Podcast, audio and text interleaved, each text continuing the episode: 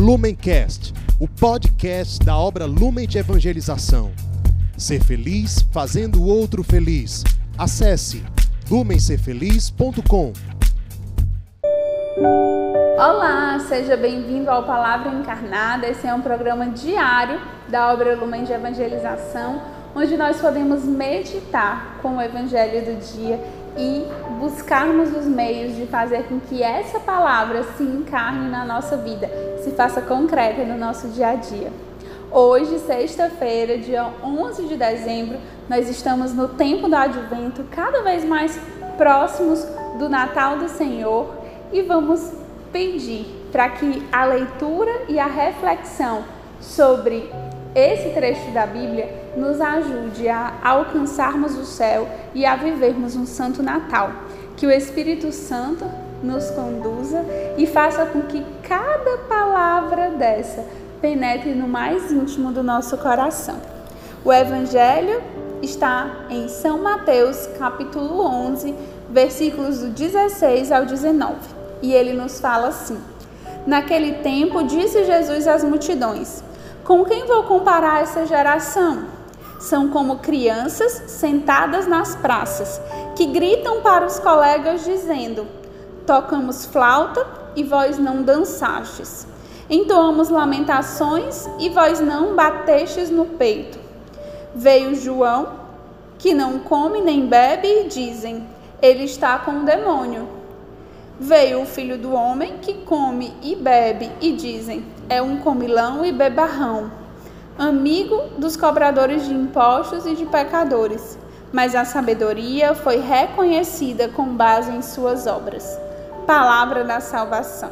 Glória a vós, Senhor.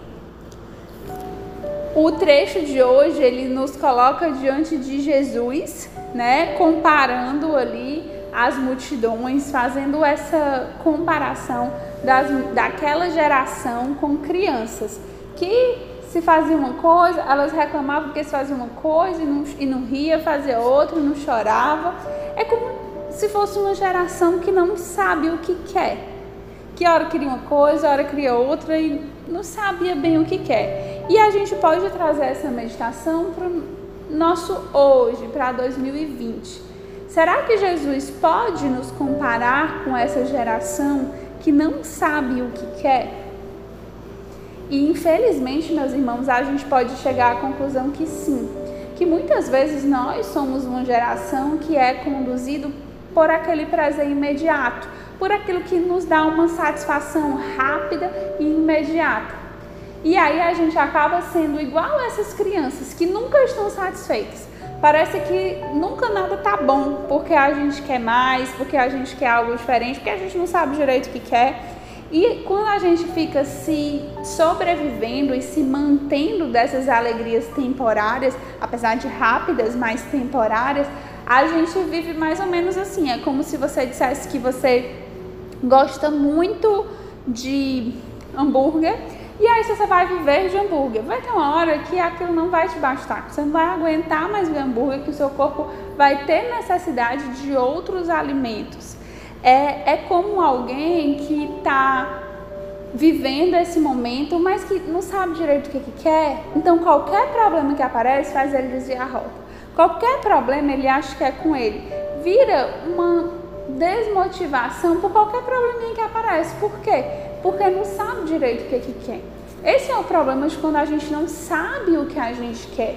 A gente fica nesse vai e vem de sentimentos tentando se manter por essas alegrias temporárias e não vai dar em nada. Acaba que muitas vezes é uma geração super mimada, né? Como a gente fala no popular, cheio de mimimi, que quer tudo do seu jeito, tudo da sua forma, e a gente vê que isso leva a um grande problema. E aí Jesus fala da, dessa tal dessa geração que não sabe o que quer, e depois ele fala de João, que vivia uma vida super austera, de penitência, jejum no deserto. E depois fala que ele, Jesus, era alguém que vivia no meio do povo, que lidava com os pecadores, que comia e bebia com essas pessoas. E que essas duas pessoas né, eram criticadas.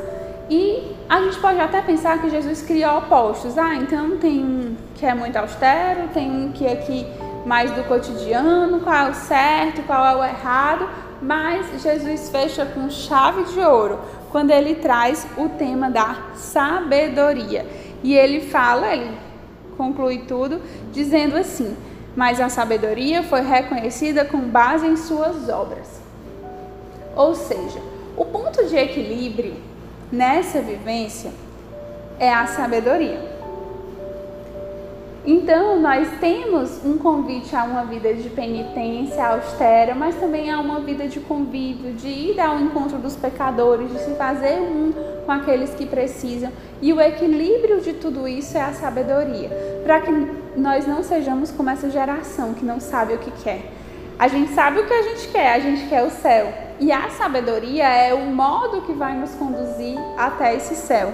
A sabedoria, ela tem uma relação direta com o amor. Sabedoria não é só uma questão de inteligência, lógica e racional. É uma questão de amor. E quando eu sou sábio, quando eu tenho sabedoria, eu escolho pelo amor e a sabedoria me dá a oportunidade de ir saboreando. Então eu não vivo mais nada simplesmente por uma obrigação, por uma regra, como um peso.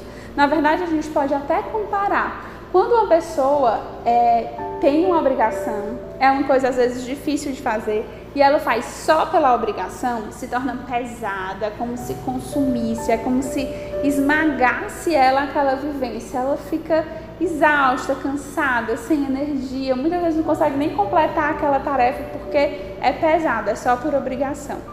Se eu tenho sabedoria, que é sinônimo de amor, e eu amo aquilo que me chega como tarefa, pode até ser mais difícil do que o que era por obrigação. E eu vou fazer, eu vou completar. Não é que seja fácil, que seja leve, continua sendo difícil, mas tem um foco, tem um princípio, tem um fim aonde eu quero chegar. E é a sabedoria que me confere esse fim, de viver a minha vocação que pode ser uma vocação mais austera, que pode ser uma vocação mais de penitência, que pode ser uma vocação mais de silêncio, como pode ser uma vocação mais comunitária. E a igreja é exatamente o espaço para todas as vocações, os diferentes chamados vocacionais, onde muitas pessoas vão ser santas com o chamado mais parecido com o de João Batista e outras pessoas vão ser santas com um chamado mais comunitário, de estar no meio da comunidade. E nós precisamos entender que em cada uma dessas coisas, se houver sabedoria, existem as alegrias e existem os sacrifícios. E quem somos nós para dizer que é mais ou que é menos? Que é mais difícil viver uma penitência física do que suportar toda a vivência, a estrutura da comunidade. Suportar não de aguentar, mas de manter, de ser ali um braço firme dentro daquela comunidade.